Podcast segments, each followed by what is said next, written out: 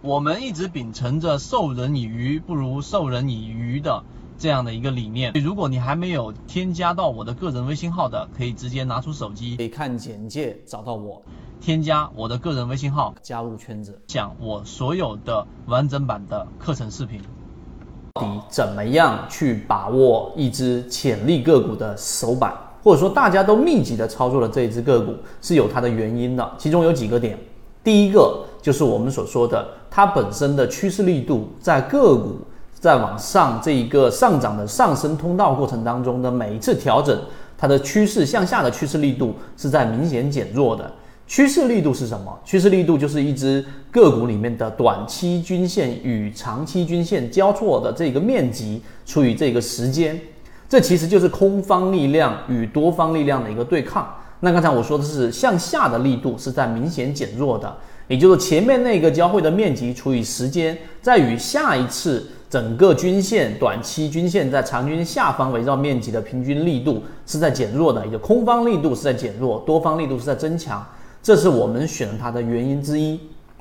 原因之二就是这一只个股的获利盘全部都已经要不就是割肉了，要不就是已经把平摊成本之后，然后小幅亏损的出来了。大部分的筹码全部集中在现在这一个中枢位置，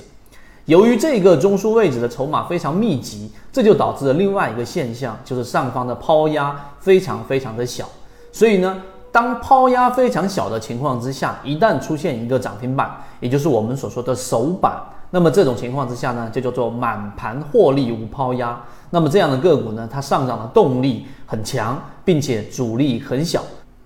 第三个原因。就是大家不知道自己圈子是不是有一些啊持续稳定盈利的高手，然后呢，或者说一些持续稳定的个人投资者，他们有没有这样的人群？如果你有这样的人群，是朋友，是这个圈子里面的人啊，仅哪怕只是我们说淡如水的交情，但是呢，只要你有认识这样的人或者了解他的操作，你会发现。所谓的首板或者所谓持续稳定盈利的人，他们买的个股往往都不是说一买进去就涨的。这就强调第三个特点，就是自选板块的建立。周一的时候就布局了，有些人布局了，这可能有一个周左右的时间，这种才是正常的常态。因为你要做首板，不是去打板的，而是去做低吸板，你的成功率才会更高。只是我们的游资思维告诉给我们怎么更加靠近起爆点。那刚才我讲的前面三个理由，就是我们筛选它的原因的前面三大权重。当然还有其他的理由，但不会更多了。前面三个理由是我们